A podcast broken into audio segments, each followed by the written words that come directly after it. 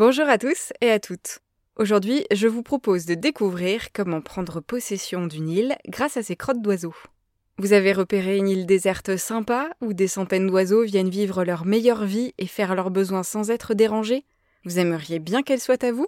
Pas de problème si vous avez la nationalité américaine. Le Guano Islands Act vous permet de prendre possession d'une île déserte si elle présente une grande quantité de fientes d'oiseaux ou de chauves-souris, une matière également appelée guano. Bien entendu, l'île que vous convoitez ne doit pas appartenir à un autre État, qui pourrait lui aussi vouloir faire main basse sur le précieux guano. Si tout est en règle, votre île sera ainsi rattachée aux États-Unis et régie par les lois américaines. Cela vous paraît farfelu? Sachez que le Guano Islands Act a bien été voté par le Congrès des États-Unis en 1856 et est toujours en vigueur. Alors pourquoi, me direz-vous, tant d'enthousiasme pour des crottes d'oiseaux? À l'époque où cette loi a été votée, les États-Unis avaient besoin d'engrais efficaces en grande quantité pour alimenter leur agriculture en plein développement.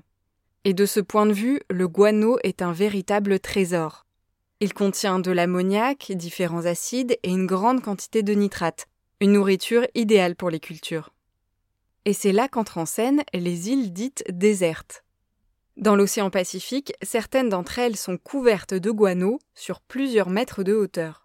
C'est pour exploiter cette source d'engrais naturels que le Guano Islands Act a été voté. Cinq zones d'îles ont été rattachées aux États-Unis au XIXe siècle et exploitées pour leurs réserves de fientes d'oiseaux. Au fil des années, certaines d'entre elles ont été revendiquées par d'autres pays ou abandonnées une fois l'exploitation du guano terminée. En 2009, les États-Unis ont donné un nouveau statut aux îles rattachées à leur territoire par le Guano Islands Act. Elle constitue désormais la plus grande réserve naturelle au monde, presque aussi étendue que l'Alaska.